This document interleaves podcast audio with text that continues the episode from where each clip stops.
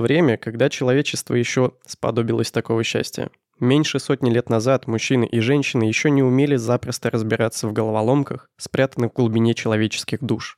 Дешевые подделки, религии плодились и процветали. Человечество, не ведая, что истина таится внутри каждого живого человека, вечно искало ответа вовне, вечно стремилось вдаль. В этом вечном стремлении вдаль человечество надеялось узнать, кто же в конце концов сотворил все сущее, и попутно, зачем он все это сотворил. Человечество вечно забрасывало своих посланцев-пионеров как можно дальше, на край света. Наконец, оно запустило их в космическое пространство, в лишенную цвета, вкуса и тяжести даль, в бесконечность. Оно запустило их, как бросают камушки. Эти несчастные пионеры нашли там то, чего было предостаточно на Земле – Кошмар бессмыслицы, которой нет конца. Вот три трофея, которые дал нам космос. Бесконечность вовне. Ненужный героизм, дешевая комедия, бессмысленная смерть. Мир вне нас, наконец, потерял свою выдуманную заманчивость. Мир внутри нас – вот что предстояло познать. Только душа человеческая осталась терра инкогнита. Так появились первые ростки доброты и мудрости.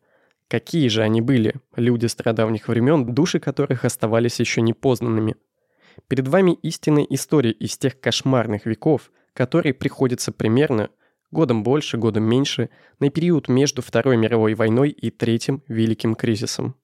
Привет, меня зовут Саша Кузьмин, и я думаю, вы догадались, что сегодня у нас немножко необычный выпуск, потому что сегодня спешл. Эту историю буду рассказывать вам не я один.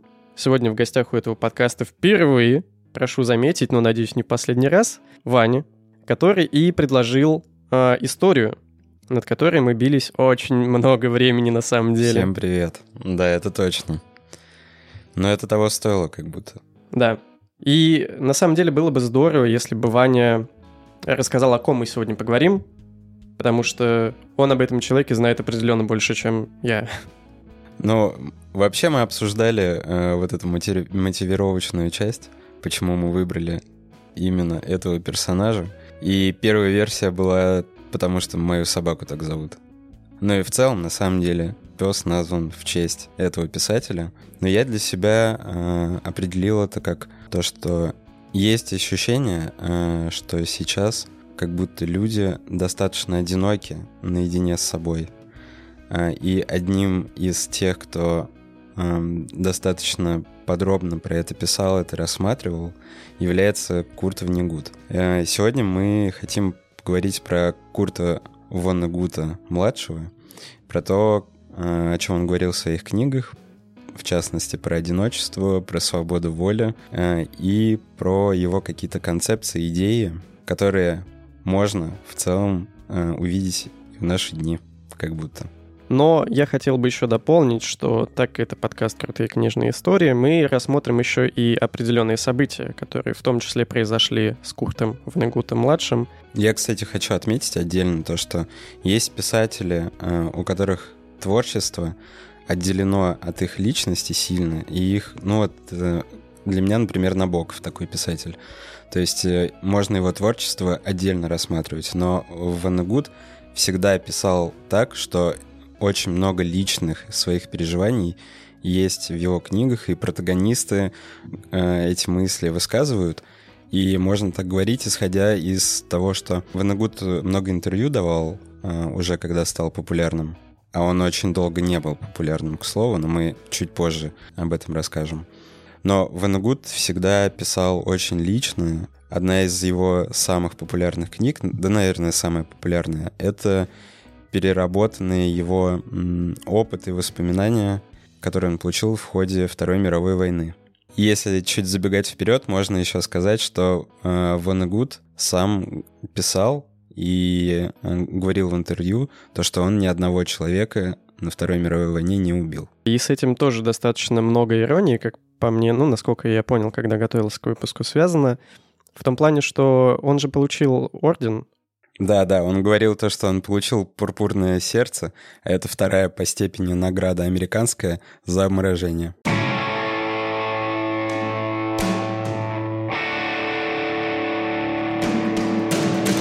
Наш сегодняшний герой, Курт Ванагут-младший, родился в Индианаполисе это штат Индиана, 11 ноября 1922 года. А в США, например, в этот день отмечают праздник как День ветеранов. Во Франции это называется День перемирия, там в Британии и некоторых других странах это называется Днем окончания Первой мировой войны.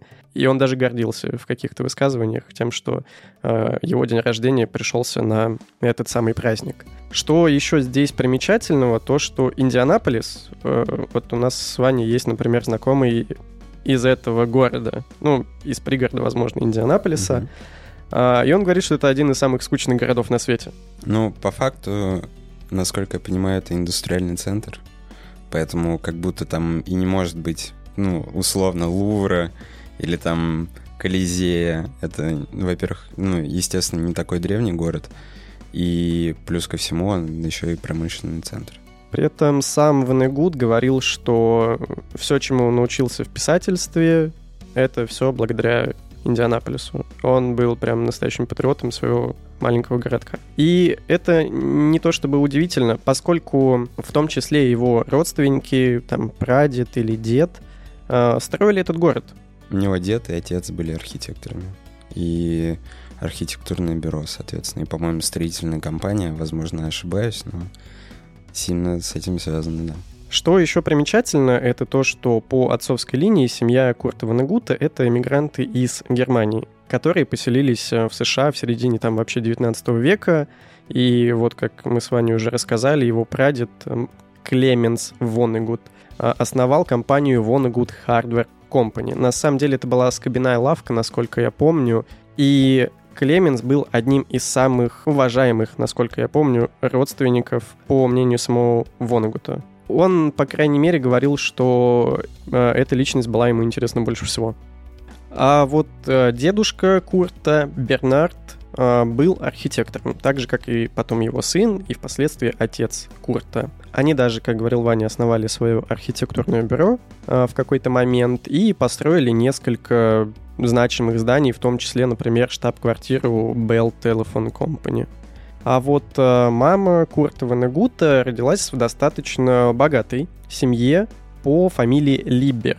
И с этим связано много, в том числе, неприятных событий, но стоит сказать, откуда взялось, собственно, это состояние, потому что будет понятно, почему оно, собственно, потом исчезло. Семья Либеров занималась тем, что у них была своя собственная пивоварня. А мы тут подходим к 22 году, сухой закон, и, в общем-то, понятно, что бизнес на этом делать уже такое себе. Впоследствии это скажется и на психологическом состоянии матери, и на финансовой обеспеченности всей семьи, что приведет к каким-то жутким, на самом деле, последствиям, о которых сам Ванегуд будет, собственно, рефлексировать, мне кажется, вплоть до конца своей жизни. Ну, это явно сильно на него повлияло. Я в каком-то источнике, сейчас уже не помню в каком, встречал такое словосочетание, как финансовая безопасность. И у Ванигута чувства финансовой безопасности не было до того, как он выпустил Бонни номер пять. И, кстати, вот, возможно, я тут вспомнил, что отношение к прадеду, который владел скобяной лавкой, такое уважительное, как раз-таки было связано именно с финансовой точки зрения, потому что его прадед или прапрадед э, был достаточно успешным бизнесменом. Я даже видел какие-то фотки, возможно, они в доп. материалах выйдут. Там прям целая огромная вывеска и целый штат сотрудников 30, наверное, стоит на фоне вот предприятия его а, дальнего родственника. При этом мы помним, что эта семья эмигрировала из э, Германии, и, соответственно, они свободно говорили по-немецки, но при этом во время Первой мировой войны отношение этой семьи к Германии, к действующему правительству, к их политике, э, в общем-то, сильно ухудшилось. И семья в том числе заставляла, насколько я понял, себя отказаться от немецкой культуры, чтобы доказать свой американский патриотизм. И на самом деле это выливалось в странные истории. Одним из таких шагов было то, что они не стали учить своего третьего ребенка, нашего сегодняшнего героя Курта Ванагута-младшего, говорить по-немецки и не знакомили его с немецкой литературой и традициями. Что тоже наложило свой отпечаток, потому что, например, в предисловии «Бойни номер пять» на первой странице он отмечает сразу же, что он американец, с немецкими корнями в скобочках. И вот то, что его, а, так сказать, отрезали от этих немецких корней в этой семье и не давали ему узнавать, собственно, его историю, заставляло его иногда чувствовать себя, вот цитаты, невежественным и без э, какой-либо истории. Безродным. Ну и, соответственно, из-за того, что была Великая депрессия в Америке, то и строительную сферу тоже очень сильно затронул этот кризис. И получается, что отец его тоже не мог похвастаться какими-то успехами на работе, потому что просто не строили дома.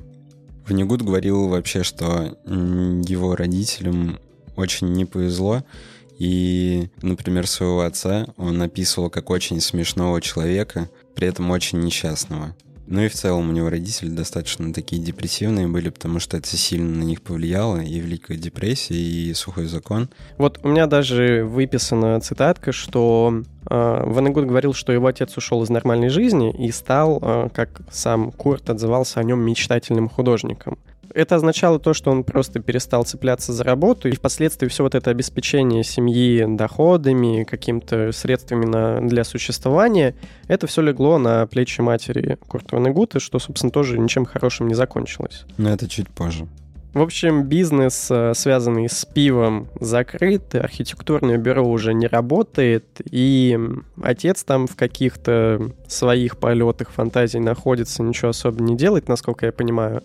А маме приходится со всем этим разбираться. Она становится подавленной, замкнутой и периодически даже достаточно жесткой в обращении с людьми и с семьей. Она пыталась восстановить богатство и статус семьи всеми возможными способами, один из которых как она для себя выбрала, это пыталась продавать свои какие-то короткие рассказы. В Кольерс, например, где впервые был опубликован рассказ самого Курта Ванигута позже. Но маме это особо никакого успеха не приносило, просто все скатывалось все хуже и хуже. И здесь еще стоит сделать небольшую ремарку о том, что Курт Ванегут — это третий ребенок в семье, Младший. Старший брат и сестра, они успели получить э, такое престижное образование в частных школах до того, как вся эта история началась. А вот э, Курта самого отдали уже в государственную.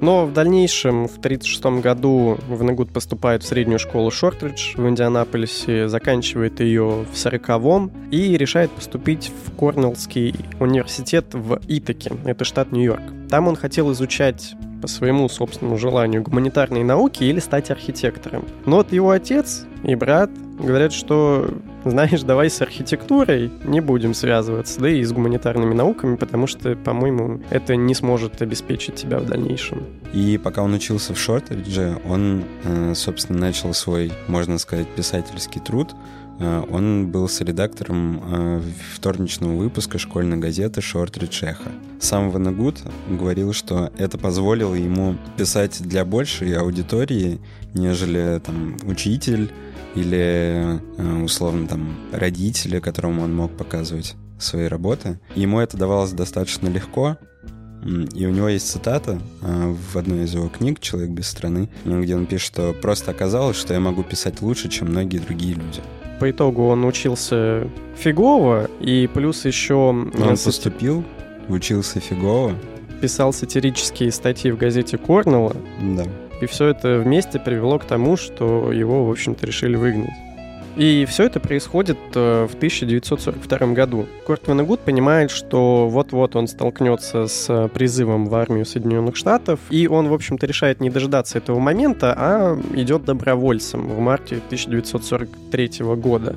Он проходит базовую подготовку в Северной Каролине, там его учат стрелять, обслуживать гаубицы, а затем его отправляют на обучение машиностроению в Технологический институт Карнеги и Университет Теннесси. Затем, 14 мая 1944 года, Ванегут возвращается домой в отпуск. И там он обнаруживает, что его мать покончила с собой. И, как мы уже знаем, э, Курту Ванегуту очень везет на праздники. Потому что 14 мая, когда все это случилось, это вообще-то был День матери. Почему это случилось, это на самом деле уже мы, по-моему, объяснили несколько раз. Это потеря богатства, статус семьи, она понимала, что вот-вот ее младший ребенок отправится на войну. Никакого успеха в качестве писателя. В общем, все, что она бы не делала, все катилось куда-то к чертям, что и довело ее до такого состояния при котором она, в общем, другого выхода не нашла. При этом, на самом деле, э, семья не хотела признавать этого. И они говорили окружающим, что это был несчастный случай. А сам Ванагут не помнишь, как считал? У него даже есть героиня в одной из таких, ну, типа, проходных книг, которая тоже, типа, передоз снотворными устраивает. И он, по-моему, в каком-то интервью говорил, что действительно она покончила жизнь самоубийством. Но он, он никогда про это особо не говорил. Ну, тут стоит еще сделать э, несколько ремарок в том плане, что я в, не в некоторых источниках нашел информацию, что она в то время очень сильно э, зависела от алкоголя и в том числе каких-то даже наркотиков. Ну, не наркотиков, там, наверное, просто дракс неправильно перевели. Там были какие-то лекарственные препараты, которые по рецепту отпускаются. В общем, возвращение домой не задалось. И в этом же 44 году Куртова Нагута-младшего отправляют в Европу со 106-й пехотной дивизией, где он вскоре принимает участие в Орденской битве. Как бы сама битва ничем хорошим не заканчивается, его подразделение почти полностью уничтожают, он несколько дней по снегу бродит где-то в тылу врага, его хватают в плен и отправляют в лагерь для военнопленных недалеко от Дрездена, которую многие тогда считали в том числе архитектурной жемчужиной Германии. И, кстати, я об этом не думал, в том плане, что много акцента делается на самой архитектуре Дрездена. И я почему-то не сопоставлял это с тем, что у его семьи есть какая-то экспертиза в архитектуре, и у самого Курта, скорее всего, она тоже была. Поэтому к Дрездену, возможно, у него все-таки были чувства еще и вот с этой стороны. Ну, это вопрос открытый. Ну, наверное, да. Тут нужно отметить, что поскольку его подразделение только-только на фронт прибыло, и они считались новобранцами, их отправили в тыл, как бы в безопасное место, где, собственно, и произошел там то ли окружение, то ли прорыв немецких войск, и их практически всех захватили в плен. И пока они добирались, ну, то есть их сконцентрировали в каком-то месте, военнопленных посадили на поезд, они в очень, ну, как кильки в банке, Э, очень долго ехали до Дрездена, и пока они ехали в этом поезде, его по ошибке э, бомбили союзные войска. И часть пленных погибла по дороге еще в Дрезден. Если вообще хотите про Ванагута побольше узнать, советую почитать «Человек без страны», а, потому что это по факту публицистика, это не художественное произведение. Но он там очень много а, вопросов рассматривает. В достаточно небольшой книге а, сконцентрированы ответы, которые по факту, вот, если ты смотришь какие-то комментарии самого Ванагута, скорее всего, это взято из этой книги. Но вообще это довольно забавно, что в основном то, что мы знаем о Ванигуте, это то, что он говорил и писал про себя. То есть, по факту, он создавал свой образ. И я пока готовился, э, у меня создалось впечатление, что все-таки он был немного не таким, которым он себя описывал, и в некоторой степени, может быть, был заложником этого своего образа. Ты знаешь, что это неполное название бойни номер пять? Да, оно из трех строчек вообще, по-моему, состоит. Ну, наверное. Бойня номер пять или крестовой поход детей. И, и еще в скобочках есть кое-что. В скобочках уже не помню, сори. Ну, вот я тоже, хотя я дочитал эту книгу вчера. А, вот, возвращаясь к человеку без страны, да. Эм, тут хотелось бы сделать небольшое отступление. Мне Ваня вчера скинул э, выдержки какие-то из этой книги. Я, честно говоря, охренел от того, насколько местами это жестко и звучит прям как сильные заявления, а, которые могут быть в том числе в политическом отношении, намного даже жестче, чем у того же самого Орвелла, который, к слову, был, а, по-моему, любимым писателем у Курта Ванегута. Одним из. А, у меня там тоже есть э, выписка, кого он считал важными писателями для себя. Mm-hmm. И из своего поколения, наверное, это Орвелл, а из поколения старше это Марк Твен. Они даже чем-то похожи. На самом деле, да. Э, если глубже копнуть, у них сильно похоже мировоззрение. Там есть очень рифмующиеся понятия в целом. И очень забавно, что книга, которую Курт Венегут написал, ну, по факту через 24 года она вышла после того, как случились события, и он никому не рассказывал об этом. Он сам э, говорил про то, что в целом любой солдат, когда его любой гражданский человек, который не бывал на войне, спросит что-то про войну, обычно все молчат, потому что передать это невозможно.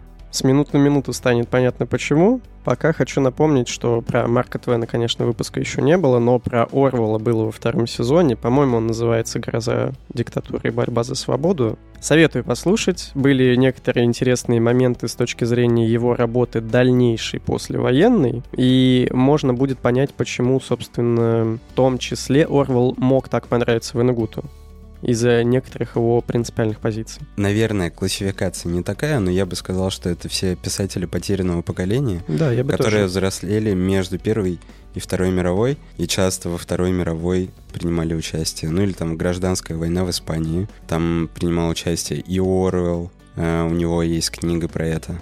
Там есть очень смешной отрывок про то, как испанцы воюют в целом и какое у них отношение.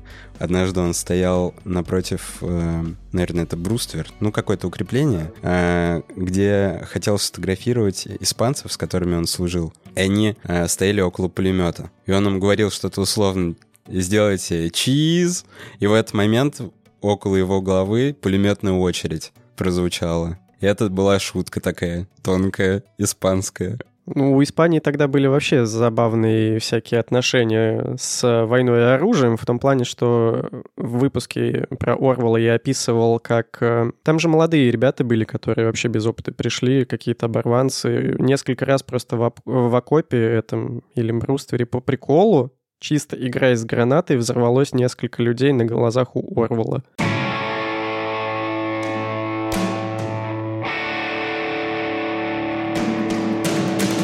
Во вторник, 13 февраля 1945 года в Дрездене резко похолодало. Но жители встретили этот мороз достаточно радостно. Такая перемена погоды означала, что скоро придет весна, и тогда все приободрились. Дети просили родителей поскорее подготовить карнавальные костюмы, а местный цирк закончил возведение шатра, ожидая большого количества зрителей. Жители готовились к карнавальной ночи, после которой начинался Великий пост. У нас тоже есть аналог этого праздника, это прощенное воскресенье. Эту атмосферу чувствовали, но не видели и другие невольные гости этого города, военнопленные, которых содержали в здании скотобойни под номером 5.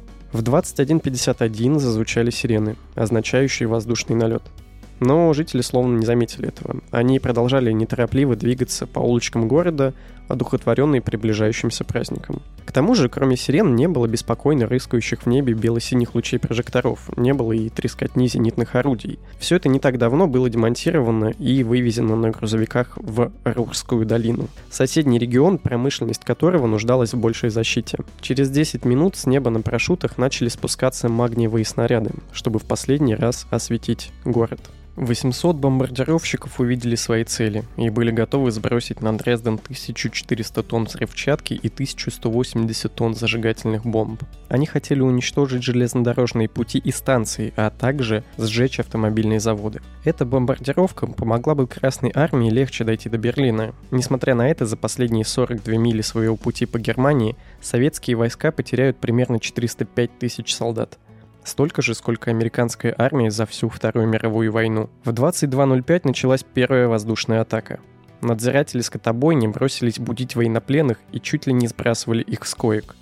Им было велено выйти во двор, а затем через склад спуститься в подвал – Немецкий капрал и трое рядовых следовали за пленными, и как только те оказались внизу, закрыли за ними стальную дверь. Курт Ванегут вместе с товарищами оказался в камере хранения говядины, разделанные туши которых висели на крюках и пританцовывали при каждом ударе с неба. В это время наверху по улице бегал директор исторического музея. Он пытался спасти как можно больше картин и отправить их на грузовике в безопасное место. Ему удалось загрузить в машину 154 картины и различных произведений искусства. Грузовик уехал.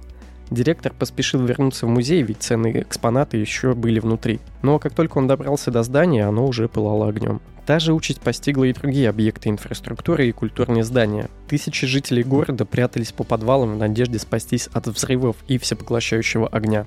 Но бомбардировка была настолько интенсивной, что многие укрытия не выдерживали.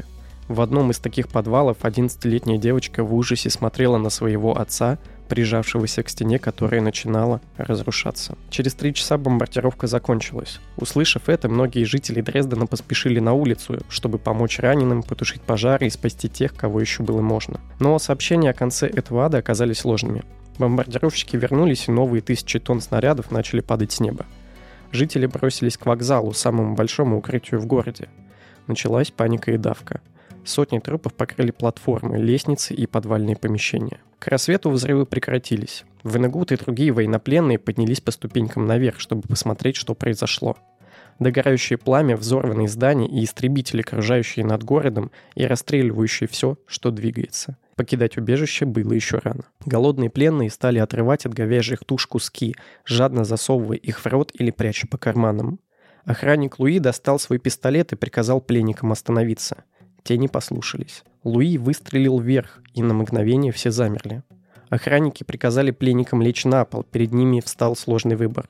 Что делать со 150 пленниками, когда наверху разрушено все? Их могли убить здесь же, и никто не задавал бы вопросы. Это понимал и Венегут, и, пожалуй, все, кто находился в том подвале скотобойни номер 5. Но так прошло несколько часов. Наконец пленным объявили, что их отправят на 4 мили к западу в пригород Горбица, где их разместят вместе с британскими военнопленными. Остаток утра 14 февраля заключенные провели за сборами телег с припасами, для этого перехода. Когда пленные вышли на поверхность, они увидели множество удивительных и страшных вещей. Труп красивой голой женщины, неестественно вытянувший вперед руки, лежал почти посередине дороги. Оказалось, что это манекен, выброшенный из магазина одежды в результате взрыва. Затем они прошли мимо тела мальчика с его сгоревшей собакой на конце поводка. Убитые дети в праздничной одежде, так и не встретившие долгожданного праздника. Водители, сгоревшие прямо в своих машинах. Фонтаны тоже были усеяны трупами. Люди прыгали в них в надежде спастись от огня, но зажигательные бомбы скипятили воду даже там. Во время бомбежки множество взрывов прогремело в местном зоопарке. В результате этого часть животных вышла гулять по руинам города. Пленные увидели ламу, возвысившуюся над обломками дома, а также шимпанзе, одиноко сидящего на камнях и оставшегося в результате взрывов без рук. На выходе из города началась новая бомбардировка, и заключенные вместе с охранниками были вынуждены останавливаться и прятаться чуть ли не каждые пару метров. Наконец, они добрались до лагеря с британцами, которые уже три года находились в плену и хотели услышать хоть какие-то новости. Но рассказать им никто особо ничего и не мог. Слишком многое пришлось увидеть и пережить за последние сутки. Кто-то из американских пленников услышал, что при бомбардировке погибли родители того самого охранника Луи – который, можно сказать, спас их, разбудив и отправив в подвал во время первого налета. На следующий день американцев вновь погнали в разрушенный город разбирать завалы и убирать с улиц трупы. Выжившие жители Дрездена встретили их со злобой. Они бросали в пленников камни и насмехались над их видом. Вернувшись на скотобойню номер 5, военнопленных встретил офицер СС. Он стал раздавать команды, кому и что делать. Кто-то убирает мусор, кто-то убирает тела, кто-то собирает оставшиеся припасы. За любой шаг в сторону, попытку что-то украсть или спрятать – расстрел. Вонагуту досталась задача по извлечению из подвалов тел людей, погибших в результате удушения из-за огня. Эти подвалы, по его словам, выглядели как трамвай, полный людей, у которых одновременно была сердечная недостаточность. Просто люди, сидящие в своих креслах, и все мертвые. При виде бесконечных трупов, которые пленники вытаскивали на улице, у многих жителей города и немецких солдат сдавали нервы. Они ругали, кидались камнями и кулаками на американцев, а один из охранников в какой-то момент не выдержал. Схватил одного из пленников, поставил его к стене и достал пистолет. Благо его удалось успокоить, и в этот раз обошлось без лишней жертвы. Шли дни и недели, и теперь пленники должны были раскапывать подвалы и находить в них припасы. Некоторые были затоплены, и поначалу американцы пугались, когда за их руки из-под воды цеплялись руки мертвецов. Потом это стало обыденностью. Однажды пленный по имени Майкл Палая спрятал под пальто банку маринованных бобов. Так делали многие военнопленные, потому что кормили их не так уж и хорошо. Это заметил один из охранников. Палай был предан военному суду. 1 апреля Ванегуту и трем другим пленным выдали лопаты и приказали вырыть могилы. Палаю и другого польского солдата поставили рядом, зачитали приговор и застрелили. Этот эпизод настолько впечатлил Венегута, что впоследствии, рассказывая знакомым о таких казнях, Курт всегда плакал а Майкла Палаю он увековечит своей бойне номер пять в образе Эдгара Дерби, 44-летнего учителя английского языка, казненного за кражу чайника. К 10 апреля стало ясно, что войне скоро придет конец. Пленным дали выходные, постирали их одежду и привели их внешний вид в порядок. Никто не понимал, что произойдет дальше, но оставалось только ждать. 13 апреля заключенным объявили, что они покинут город. Они должны были дойти до деревни Элендорф на границе Германии и Чехословакии. Немцам было понятно, что воевать больше нет смысла. Они лишь хотели залечь на дно, пока не встретят союзные войска и сами не сдадутся в плен, даруя несколько сотен своих пленников. Сдаваться при этом советским войскам они не хотели. Это было страшно. Следующие три недели колонна из пленников и немецких солдат пряталась в полях близ деревни. Еды и раньше было мало, а теперь стало вообще недостаточно. Поэтому многие американцы собирали ягоды и грибы в лесу, цветы и злаки на полях. В конце концов прилетели советские самолеты, и у немецких сопровождающих сдали нервы. Они бросились бежать кто куда, оставив пленников на произвол судьбы. Вонагут и пять других американцев нашли лошадь и повозку. Нарисовали белую звезду американской армии по бокам – и отправились обратно в Дрезден. Там уже были советские войска, которые схватили бывших пленников и обменялись потом ими с американцами. В результате бомбардировки Дрездена погибло по разным оценкам от 25 тысяч до 135 тысяч человек. Однажды Курт Ванегут, отвечая на очередной вопрос об этом событии, сказал, «Зверства в Дрездене, чрезвычайно дорогие и тщательно спланированные, были настолько бессмысленными, что только один человек на всей планете получил от этого какую-либо выгоду. Я тот человек. Я написал эту книгу, которая заработала мне много денег и сделала мою репутацию такой, какая она есть. Так или иначе, я получил 2 или 3 доллара за каждого убитого там человека.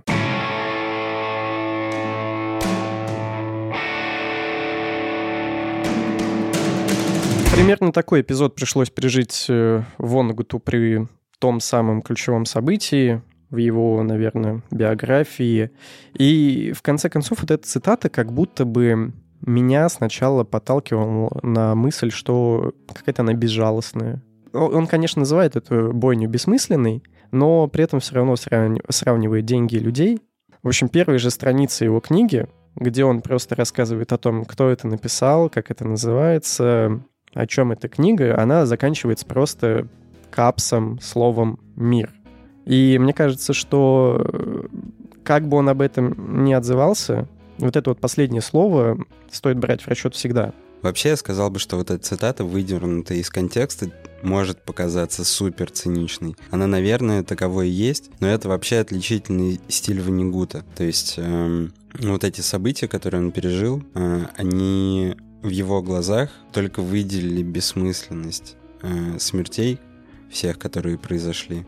Э, и давай еще тогда зачитаем цитату про войну. Конкретно эта цитата про войну в Ираке, когда американские войска туда зашли под выдуманным предлогом. Там в ООН э, вышел госсекретарь э, с какой-то колбой, в которой якобы были следы химического оружия, которое было у Саддама Хусейна в Ираке, а по факту потом признали, что это была постановка и обман.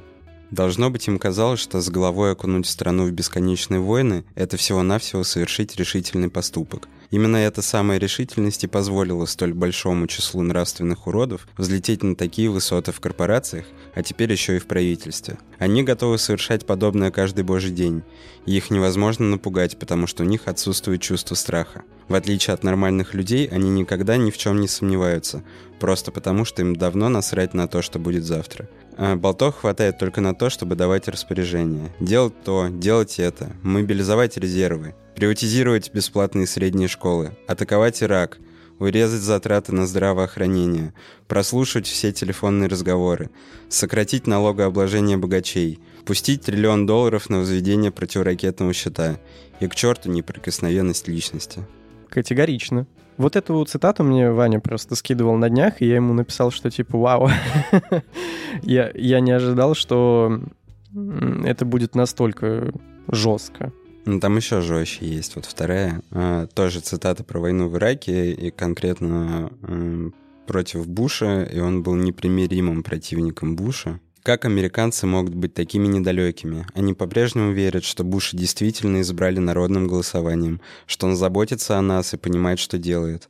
Ну или, по крайней мере, у него есть об этом некоторое представление. Но как, по-вашему, можно спасать людей, убивая их и подвергая разрухе их страну? Как можно утверждать, что скоро нас атакует кто-то другой, если мы сами наносим удары первыми? Ни чувство, ни здравый смысл, ни общепринятая мораль не могут до него достучаться. Он никто иной, как безумная марионетка, ведущая всех нас к пропасти. Почему люди не видят, что король-то, то есть военный диктатор из Белого дома, голый? Слушай, я на самом деле даже э, боюсь такие вещи комментировать, просто какие-то аналогии возникают. Вот и все что я хочу сказать. Э, на самом деле, многое из того, о чем писал Ванигут, это перенесенная в наше время очень актуальная тема. И как и в случае с Маркисом, о котором тоже есть выпуск подкаста, это, по-моему, первый выпуск второго сезона, если хотите, послушайте. А, я там просто говорил, что возникает ощущение, что сейчас не хватает именно похожих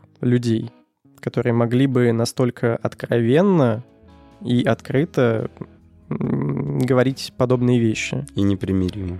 Что меня и поразило. Потому что, ну, ты, ты смотришь на фото этого человека, на его портрет, и такой, да ты мужичок, старичок, ну ты, ебать, конечно, Да, жесткий. он на самом деле очень милый дедушка с кудряшками такими и в очках. Да, и когда вот такое произносится, пишется, это немножко даже как-то диссонанс возникает. Есть одна тема, которую я хотел с тобой еще обсудить. Не знаю, заметил ли ты, когда листал мои материалы, но мне показалось это интересным. Это по поводу, возможно, даже поспекулировать или что-то в этом духе. Был ли ПТСР у Вонагута, как ты думаешь? Я видел, да, вот этот отрывок про ПТСР. Я думаю, да, потому что у него есть э, комментарии про то, что э, когда к человеку, который побывал на войне или в плену, подходят гражданские люди, э, не видевшие всего этого, и спрашивают, просят рассказать что-то, а обычно ветераны, там, участники боевых действий молчат,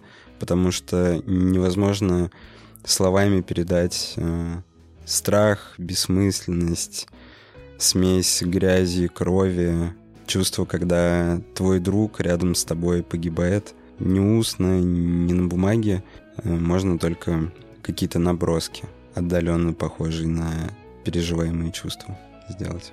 И тут интересно, что насколько вот я готов... когда готовился к этой штуке, и почему я, собственно, эту тему затронул, сейчас немножко предыстории. В общем, есть такой автор, как Том э, Ростон, и он, в общем, относительно недавно выпускал книгу расследования, которая была анализом, с одной стороны, бойни номер пять Вонагуту, с главным вопросом, был ли у него ПТСР. Почему-то нужно было делать анализ по книге, но по факту он там диагностировал скорее самого э, Ванагута. Удивительно то, что, а может быть и не удивительно, не знаю. В общем, сам Курт э, отрицал ПТСР у себя, и при этом его даже диагностировать не могли. Но я на самом деле к чему все это э, затеял, потому что отсюда некоторые интересные его мировоззрения дальнейшие возникают. А вот этот вот самый Том Ростон приводит несколько интересных цитат от самого Вонагута. В одном из интервью Корта Вонагута спросили о том, как он пережил эту бомбардировку,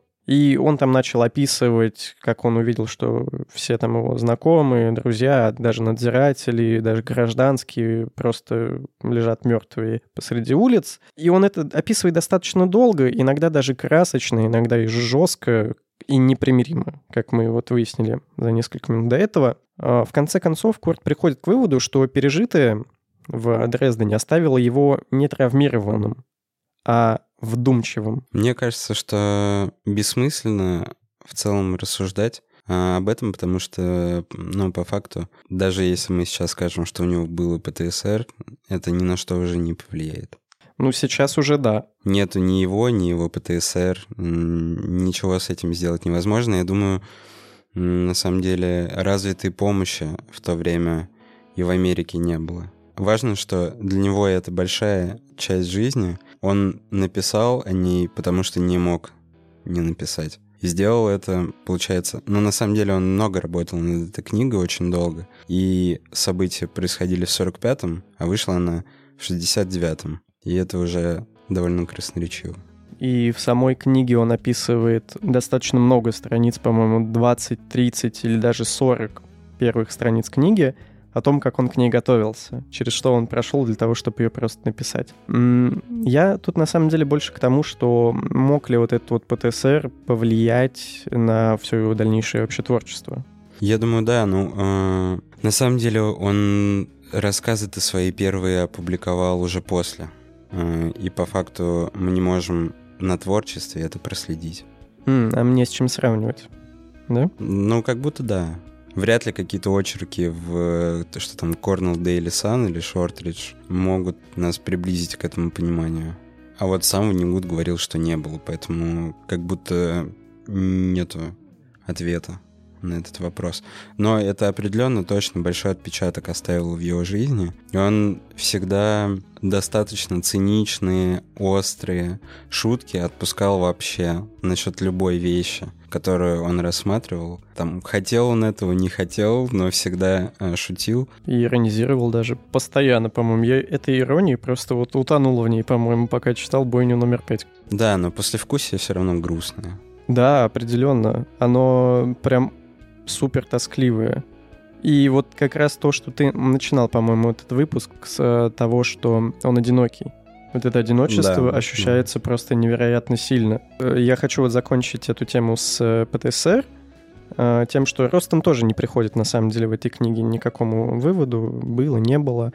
Он просто завершает свою книгу цитатой дочери Ванагута, Эдит. И она, на мой взгляд, тоже неплохо описывает вообще и самого Венегута, и его отношение к тому, что он пережил. Может быть, у него и было ПТСР из-за того, что он просто был жив. Он видел слишком много, и он чувствовал слишком много. Но все равно самое важное — это как он переработал эти впечатления. Круто, что он не замкнулся, продолжил размышлять. Есть хороший пример э, про то, как э, может такой опыт влияет на людей. Ну, понятно, что э, кто-то может замкнуться навсегда, не чувствовать себя в безопасности, кто-то может это переработать. Э, и вот есть, например, австрийский психиатр, э, который находился, будучи узником, в концлагере. И потом написал про эту книгу. И зовут его Виктор Франкл. Она про то, как получать радость от жизни после того, как ты через это прошел. А, книга это называется «Сказать жизни да».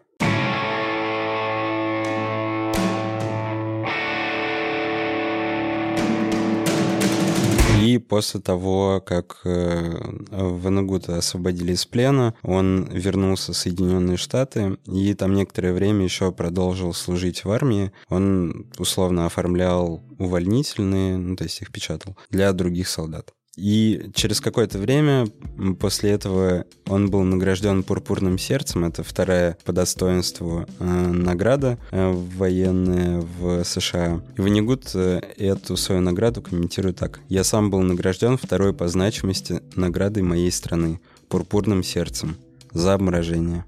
И после того, как он уволился из армии, Ему уже 22 года было, и 1 сентября 1945 года он женился на своей э, школьной, а где-то даже говорится, что в детском саду они э, вместе э, учились. Э, Джейн Мэри Кокс звали эту девушку. Есть рассказ, э, наверное, это единственная романтическая вещь у Курта Ванагута, который я знаю, называется «Долгая прогулка в вечность». Есть один э, подкаст, можно его найти, называется «Чтение». Там очень хорошо вслух э, этот рассказ зачитан, прям советую ознакомиться. И параллельно еще рекомендации из того же подкаста, который называется «Чтение». Есть отличный рассказ про войну и послевоенные переживания Джерома Селлинджера называется «Мягкосердечный сержант». Помимо этого, вернувшись с войны, Курт Ванегут решает серьезно заняться писательством. Начинает писать какие-то короткие рассказы, которые особо нигде не публикуют, в том числе в Нью-Йоркере, об этом мы чуть позже поговорим, там забавная ситуация с этим есть. А в качестве основной работы он устраивается в пиар-отдел General Electric. И в General Electric по факту его привел брат Бернард, который, мы как говорили, уже являлся научным сотрудником, проводил исследования в области метеорологии И один из романов э, Курта Ванигута, который называется «Колыбель для кошки», связан с тем, что ему брат говорил про лед ну и про метеорологические явления. Ну, там, естественно, не напрямую, но тема похожая. Я думаю, он оттуда ее позаимствовал. И пока он работал в, Gen- в General Electric, он, как ты сказал, отправлял свои рассказы, э, чтобы попытаться где-то опубликовать их. Первым из опубликованных стал э, рассказ «Эффект Барнхауса», который опубликовали в выпуске «Кольерс» от 11 февраля 1950 года. И вот только-только в Нигута начали где-то публиковать потихонечку по крупицам, и уже 1 января 1951 года он уволился из General Electric. Украл просто наработки льда 9 и решил, что он об этом книжку да, напишет. Да, что-то такое. Ну, а годом позже, в 52-м, выходит его первый заметный, массово, наверное, роман «Механическое пианино». Впоследствии его критики э, воспринимают больше как такую наработку Э, оттачивания какого-то своего стиля, но проблема актуальная, там рассматривается применение э, машин для замены живой рабочей силы. И, по сути, то же самое сейчас можно сказать про искусственный интеллект, как он влияет на работу э, людей в разных сферах, там, например, сценаристов, дизайнеров и так далее в настоящий момент. Вот эта тема жива. А потом Ванигут публикует э, рассказы в различные журналы и заключает контракт на написание второго романа, который потом, через какое-то время, стал «Колыбелью для кошки». У него рождается к этому моменту уже третий ребенок. Он пытается как-то зарабатывать деньги. Понятно, что с рассказов не сильно много он получает. И в 1957 году он с партнером открывает автосалон шведской компании Saab. Он, кстати, сам комментирует, что это ужасное ведро с гайками, абсолютно не ремонтопригодное. И очень сильно над этим смеется, говорит, что, слава богу, потерял всего-то 50 тысяч долларов на открытие этого прекрасного салона. Это в Америке. Там еще суть в том, что Saab, насколько я помню, они двигатели для самолетов делали. Да-да, потом и решили, там... что машину сделаем. Да, и там машины были э, с двухтактными двигателями, не приспособленные для каждодневного использования, они просто на глазах разваливались. И это в Америке.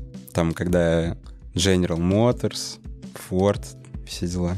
Эпоха маслкаров. В общем... А, только-только начиналась в этот момент. Ну, она быстро приобрела, в общем-то, свою популярность, и выбор, честно говоря, в сторону Саба вообще не сказать, что очевидно и честно. Как-то странно. Ну, хотя, возможно, это странно сейчас. Тогда, возможно, в этом была какая-то крупица мудрости. Нет, нет, это было очень... Тупо? Очень тупо, да. И что, он в итоге его быстренько закрыл? Угу. Блин. За год. Ну, прикинь, ты покупаешь тачку, а там где-нибудь, как, знаешь, у Стива Джобса, когда ты машину покупал, там были подписи.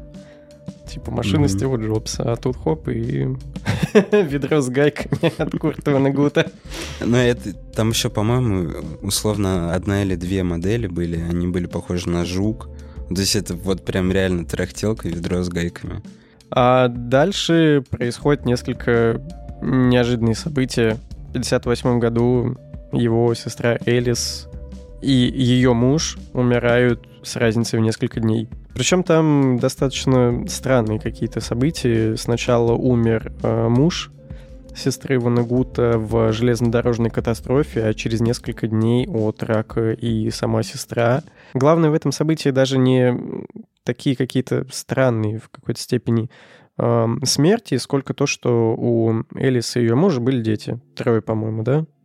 Четверо. Троих установила семья Ванигута, ну, то есть он и его жена. И четвертый с ними какое-то время жил, а потом э, отправился на попечение к другим родственникам. И все это происходит на фоне того, что денег-то особо у Ванагута, насколько я понимаю, к тому моменту нет. Вот э, Откуда у него было 50 тысяч долларов, чтобы в какую-то фигню вложиться? Ну, там еще наследство какое-то все-таки оставалось, я думаю. Но там нельзя сказать, что они прям бедствовали, им нечего было, нечего было есть, но просто сам представь, 6 детей, э, им образование какое-то нужно, одежда, еда. А сами дети вообще говорят, что Ванигут э, не так сильно занимался их воспитанием, там, в частности, сын Марка, который уже после смерти Курта выпускал э, сборник его рассказов. И здесь главная заслуга его жены, Джейн. Еще известно совершенно точно, что она очень поддерживала Курта, пока он еще не получил широкую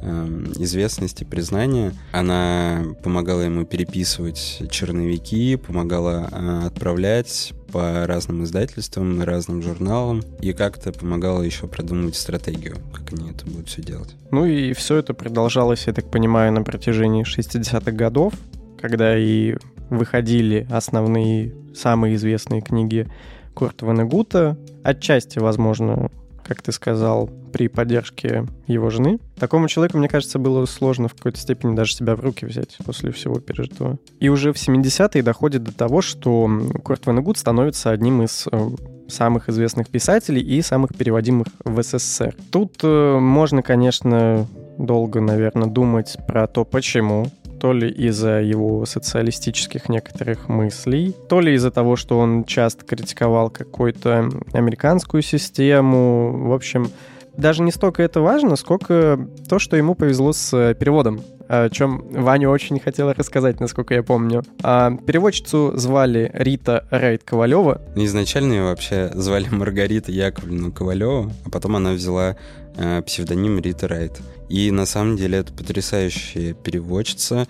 Она, например, переводила Фолкнера, переводила всеми известный вариант «Над пропастью воржи» Джерома Селлинджера и все книги Ванигута, вплоть там до своей смерти. Они на самом деле с Ванигутом даже в какой-то мере дружили, но они общались по переписке. Ванигут там в 74-м и, по-моему, в 77-м даже приезжал в СССР. Вот, она была заслуженным членом Союза писателей и переводчиков. Э, есть забавная цитата Сергея Довлатова, про Риту Райт, ее работу. Когда-то я был секретарем Веры Пановой. Однажды Вера Федоровна спросила, «У кого, по-вашему, самый лучший русский язык?» Наверное, я должен был ответить у вас, но я сказал у Риты Ковалевой. «Что за Ковалева?» «Райт». Переводчица Фолкнера, что ли? Фолкнера, Селлинджера и Ванигута.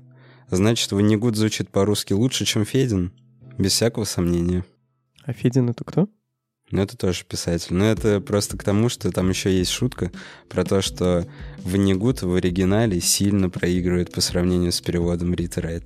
А еще есть цитата Корнея Чуковского, который вообще сам по себе очень интересная личность. Возможно, когда-нибудь мы про него тоже что-то напишем. Ну и он мало того, что ну, поэт, писатель, переводчик, и вот его комментарий — Недавно богатыми ресурсами речи порадовала читателей Рита Райт Ковалева в своем отличном переводе знаменитого романа Джерома Селлинджера «Над пропастью воржи». Роман написан на том грубом, но живописном жаргоне, на каком вообще изъясняются между собой подростки и в США, и порой у нас. Грубость этого жаргона не мешает изображенному в романе подростку хранить в потаенных глубинах души романтически светлые чувства и стремиться к человечности и правде. Рита Райт Ковалева слегка ослабила грубость его языка но при этом ощущается все равно какая-то бережная грубость. Не знаю, как это лучше обозначить. Она не из того разряда, вот как ты читал эм, отрывки из «Человека без страны».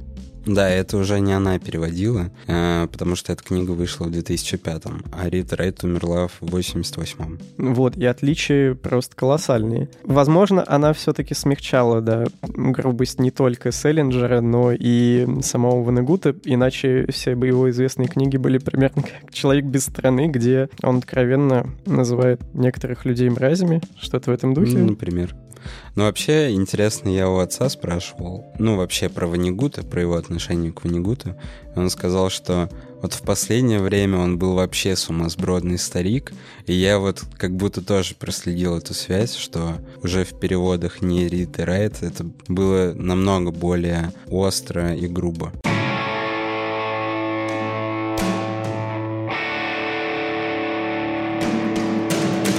Ну и, собственно, можно сказать, что все это время у них постепенно портятся все-таки отношения с женой, дети уже подрастают, и его жена, первая Джейн Ванигут, она не успела вкусить вот эти плоды э, его известности, потому что они практически сразу после выхода Бонни номер пять развелись. Это 69-й год, напоминаю, и в 70-е он переезжает в Нью-Йорк, Мгм. где, насколько у меня записано, он начинает страдать от депрессии, но при этом изо всех сил пытается продолжать писать. Интересно еще, что, по сути, популярность к нему очень поздно пришла. То есть ему на момент публикации «Бонни номер пять» было уже 47 лет. Это уже большая часть жизни, по факту, была прожита. И как будто это, если честно, не сильно его изменило. Ну вот само наличие вот этой популярности. Как будто он остался абсолютно тем же. Дедушкой ворчливым, остроумным, который шутит вообще насчет любой темы. И очень-очень много курит.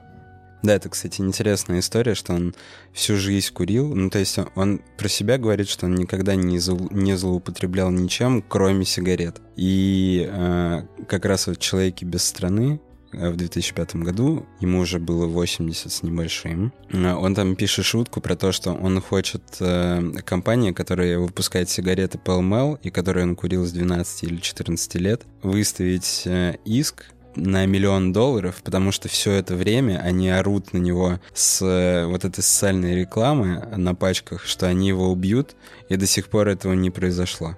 Но один раз, кстати, это чуть не случилось. В начале 2000 года, когда он из-за пожара чуть не погиб. Он тогда, в общем-то, сидел у себя дома на Манхэттене, как всегда, курил свои любимые Pell Mell или Pall Mall. Ну и, в общем-то, как-то небрежно, видимо, потушил или вообще уснул. Начался пожар, и там прибежал сосед, его приемная дочь Лили. Это, кстати, седьмой ребенок. э, Это уже когда они с женой второй, Джилл Кременс, э, когда они поженились, они установили двух- или трехмесячную девочку Лили. Ну вот она его и спасла. В итоге он несколько дней валялся в больнице в критическом состоянии из-за того, что надышался угарным газом. Ну или Пол Мол там как посмотреть. Возможно, это была месть. А, ну ты там обмолвился тем, что он боролся с депрессией, возможно. Есть э, в некоторых источниках упоминание о том, что у него действительно была депрессия. В какой-то момент э, у него, например, уже его взрослый сын, Марк, он работал врачом, он перенес э, психический срыв в 1972 году и попал в психиатрическую больницу, и это усугубило депрессию Ванигута и вынудило его принимать риталин. Не знаю, насколько это верная информация, но, в общем, она есть. А в 1984 году у него была попытка суицида. и Он хотел достичь передозировки снотворными. Символично. Мгм. Но тут надо понимать, что он к этому времени э, как будто книги его стали не очень популярными. э, и, наверное, это тоже повлияло. Да, у меня здесь записаны такие названия, как Jailbird, The Die Dick, Галапагос и Bluebird. Тюремная птица, мертвоглазый дик, Галапагосские острова, синяя борода и фокус-покус. Я, честно, даже не помню, чтобы они на русский переводились. Э, Они переводились, на самом деле. Ну, то есть вот э, «Тюремная птица» «Мертвоглазый дик» э, не знаю. «Галапагосские острова» я читал. Это очень странная книга. Там такой сюжет, вот из того, что я помню, что во всей, на всей Земле начинается эпидемия вируса, который не позволяет человеку размножаться. Там из-за паники начинается какая-то жесткая бомбардировка всего на свете, и часть людей, которые спасаются на э, каком-то судне, они плывут на Галапагосские острова. И потом, я не помню, каким образом, но, в общем, происходит эволюция э, людей, которые становятся там дельфинами. Это очень странная в целом история. Ну, потом там был период, э, когда вот он выступал лектором, оратором, и в основном этим занимался, попутно выпускал какие-то книги, которые не нашли своего читателя. И потом, как будто вот он сильно встрепенулся в начале 2000-х с этой политикой Джорджа Буша. И параллельно он еще вел об- общественную деятельность и занимал пост почетного президента Американской ассоциации гуманистов. И сам он говорит, что ну, вообще это абсолютно бесполезный пост, и должность, которая ничего не значит, просто на бумаге очерк. Он сменял на этом посту Айзека Азимова, известного писателя-фантаста. Ну, Айзек Азимов умер, и они, соответственно, после этого назначили Ванигута, а когда Азимова провожали, условно, в последний путь, он э, сказал на сборе этой ас- ассоциации, что-то из серии «Теперь он на небесах». Ну, типа, э, это сообщество людей, атеистов. Он говорит, возможно, это была самая моя смешная шутка за все время. На самом деле он говорит о том, что вообще в целом смех — это естественная реакция организма на страх. Он говорит, что есть абсолютно не смешные темы, например, Аушвиц, концентрационный лагерь. Но при этом он абсолютно уверен, что даже там какой-то юмор был. Он кажется нам абсолютно диким и животным, покажется, наверное, потому что мы точно об этом не знаем. Но это функция организма, которая помогает бороться с внешними какими-то трагическими обстоятельствами. И у него как будто так и было всю жизнь. Вот у меня еще есть цитатка, не знаю откуда, если честно.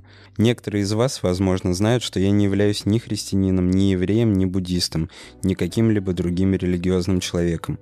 Я гуманист, что отчасти означает, что я старался себя вести прилично, не ожидая никаких наград или наказаний после своей смерти. Я сам написал, если бы не послание милосердия в Нагорной проповеди, я бы не хотел быть человеком. С таким же успехом я мог бы стать гремучей змеей. И это тоже некоторая ирония, но он здесь говорит о том, что э, даже если это не реальная проповедь, если там говорится что-то хорошее, то это во благо.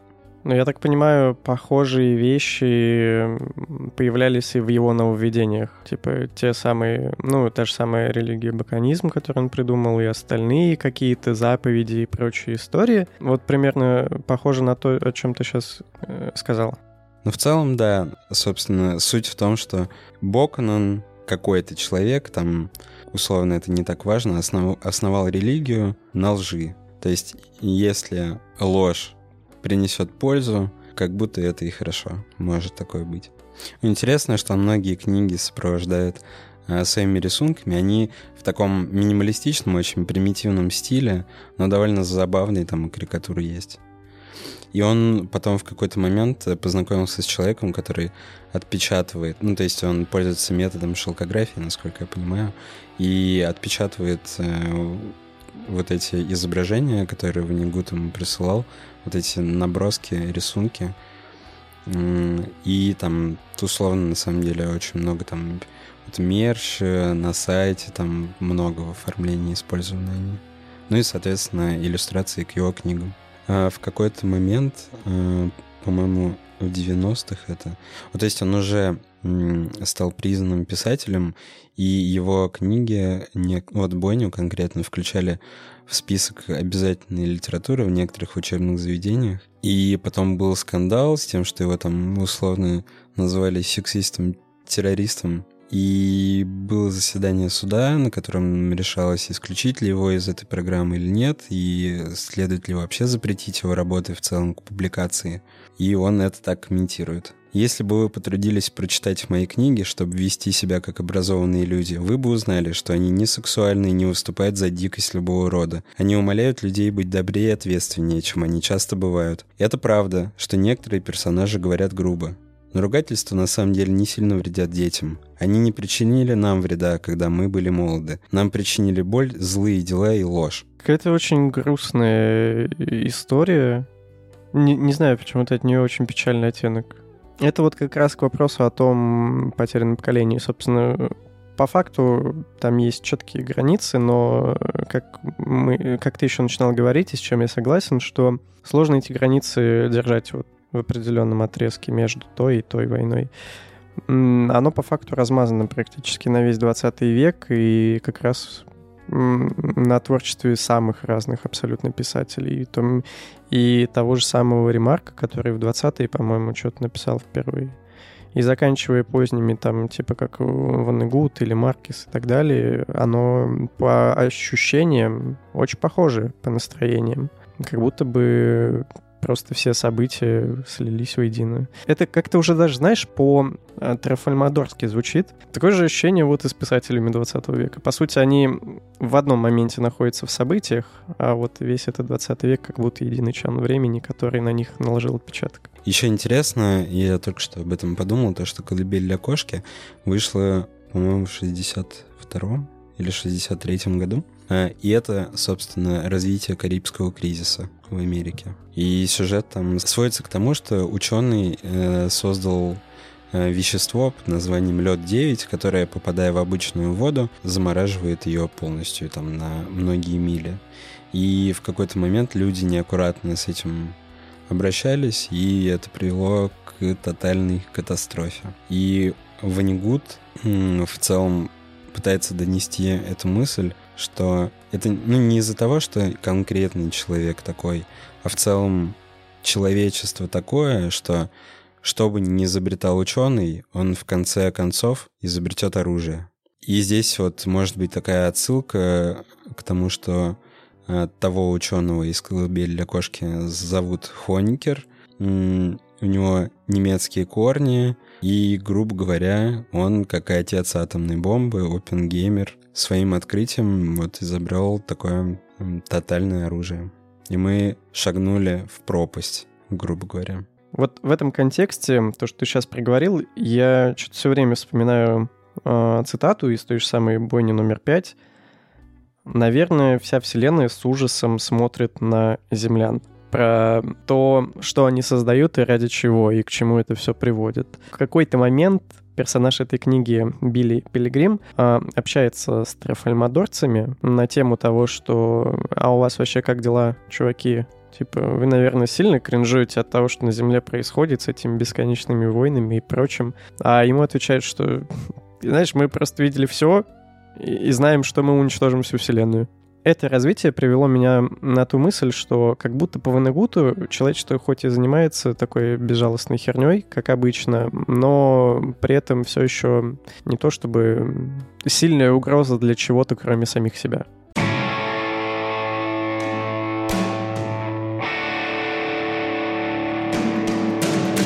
И вот, в общем, есть какой момент интересный. Вроде как Курт Ванегут уже достаточно известный писатель, но при этом его не публикуют в одном месте, в журнале «Нью-Йоркер», который не брал его ранние рассказы, не брал и уже прям большие, полноформатные, мощные много тиражируемые и переводимые романы. И с Нью-Йоркером связана забавная история. Конкретно она связана даже не столько с э, Ванегутом, сколько с Сергеем Довлатовым. Довлатов ближе к концу 1978 года уже считается таким диссидентским писателем. И из-за угрозы какого-то там заключения, ответственности за свои работы, он вместе с матерью по израильской визе переезжает в США, и там они уже со своей женой воссоединяются, потому что они раздельно уезжали, жена с ребенком, с дочкой сначала уехали, потом только Довлатов. И он там какое-то время условно подрабатывает в какой-то редакции, и потом его публикуют в Нью-Йоркере, и он добивается большого успеха большой популярности. На что Венгут не может промолчать и пишет достаточно забавное письмо самому Довлатову, которое звучит так. «Дорогой Сергей Довлатов, я тоже люблю вас, но вы разбили мое сердце.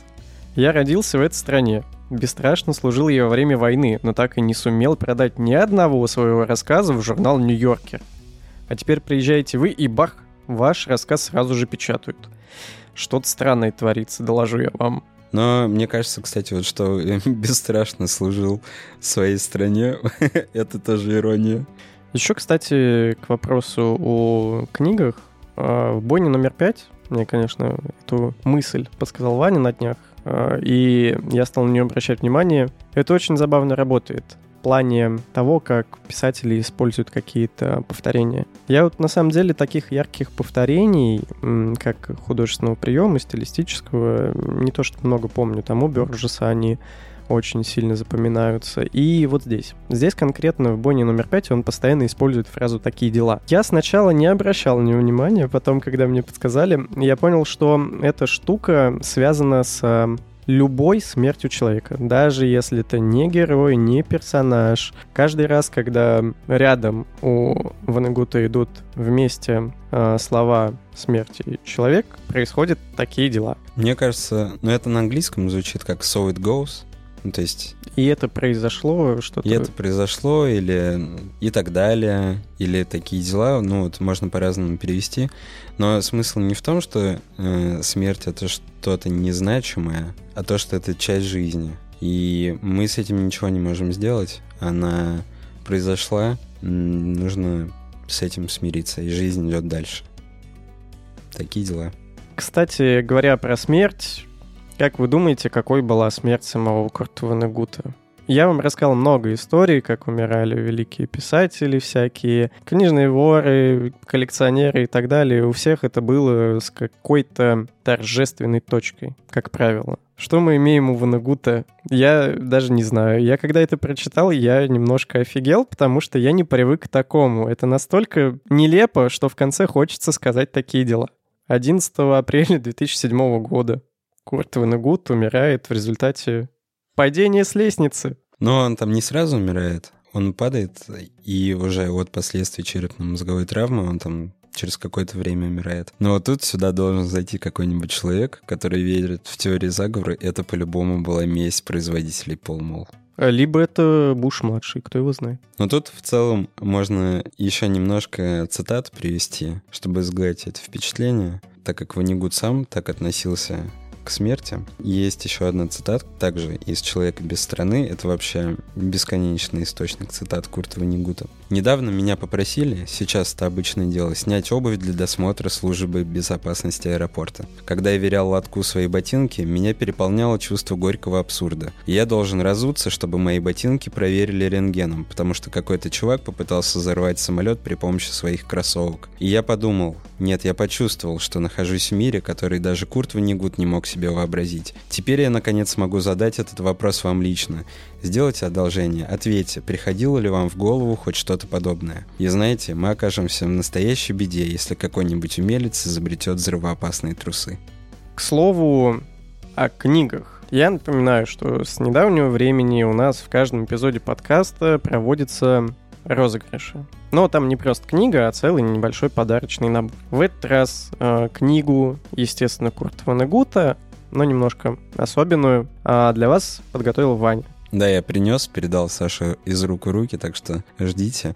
Э, там две моих самых любимых книги Ванигута в одном издании. Там «Колыбель для кошки» и «Сирены Титана». Я ее полистал, пока не читал, и читать, наверное, не буду, потому что она достанется кому-то из вас. Правила участия в розыгрыше максимально простые, я думаю, мы их сейчас вообще упростим, и нужно будет быть просто подписанным на канал в Телеграме, либо на группу ВКонтакте, и потом через две недели рандомайзером выберем победителя. С ним я уже свяжусь э, и, соответственно, узнаю, как он хочет получить свой приз. А еще сообщите нам, пожалуйста, в комментариях любым доступным способом на любом ресурсе, как вам такой э, формат подкаста. Стоит ли нам еще делать спецвыпуски какие-то, которые нас трогают, интересуют. И, возможно, мы сделаем еще один или больше. Или больше. Кто его знает. На самом деле идей на больше много. Так что все зависит от вас. А, наверное, попрощаемся мы с помощью цитаты с надгробного камня Курта Ванигута. Thanks for playing. Спасибо за участие. Это был подкаст «Крутые книжные истории». Пишите, как вам этот выпуск. Пишите, что вы думаете, что читали, какая у вас любимая книга, может быть, из э, того, что написал Курт Ванегут. Что вы думаете о Трафальмальдоре? Трафальмадор. Трафальмальдоре. Трафальмадор. Трафальмадор. Как вам Трафамальдор? Верите ли вы в баканизм? И хотели бы вы когда-нибудь попробовать лед 9? Надо сказать пока. Пока. Пока.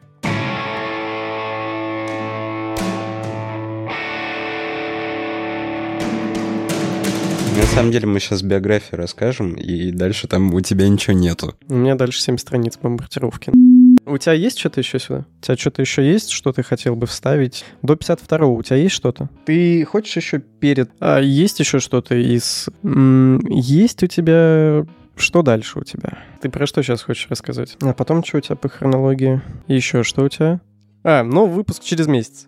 Чуть не забыл. Так что Скоро услышимся с новой историей. А еще у нас есть совместный подкаст, где также участвует Ваня. Это подкаст темы. Там новые выпуски тоже будут выходить. Скоро новые запуски. Еще парочку подкастов будет. Так что следите за новостями, все ссылки есть в описании, все материалы дополнительные будут в социальных сетях. В общем, вы, я думаю, ничего не пропустите, если везде подпишитесь. И не забывайте рассказывать об этом подкасте своим знакомым, друзьям, родственникам, животным, кому хотите. Главное, рассказывайте. Там была огромная цитата, которую мы в итоге не взяли выпуск, когда Венегут написал э, письмо для учеников школы Ксавье в Нью-Йорке. Э, я выбрал себе отрывочек, но я на самом деле советую ее прочитать полностью, либо послушать э, в чтении Иэна Маккеллена. Потому что это смешно. Иэн Маккеллен играл профессора Ксавье, Мгм. А это письмо для учеников школы Ксавье. Вот такой вот юмор. Я на самом деле думаю, что он и написал это... Нет, не сходится. Нет, сходится. Комиксы, я думаю, уже были, когда он это делал. Я думаю, он гений. И все продумал. Ну а на этом точно все. Давайте прощаться. До новых встреч через один месяц с новой крутой книжной историей.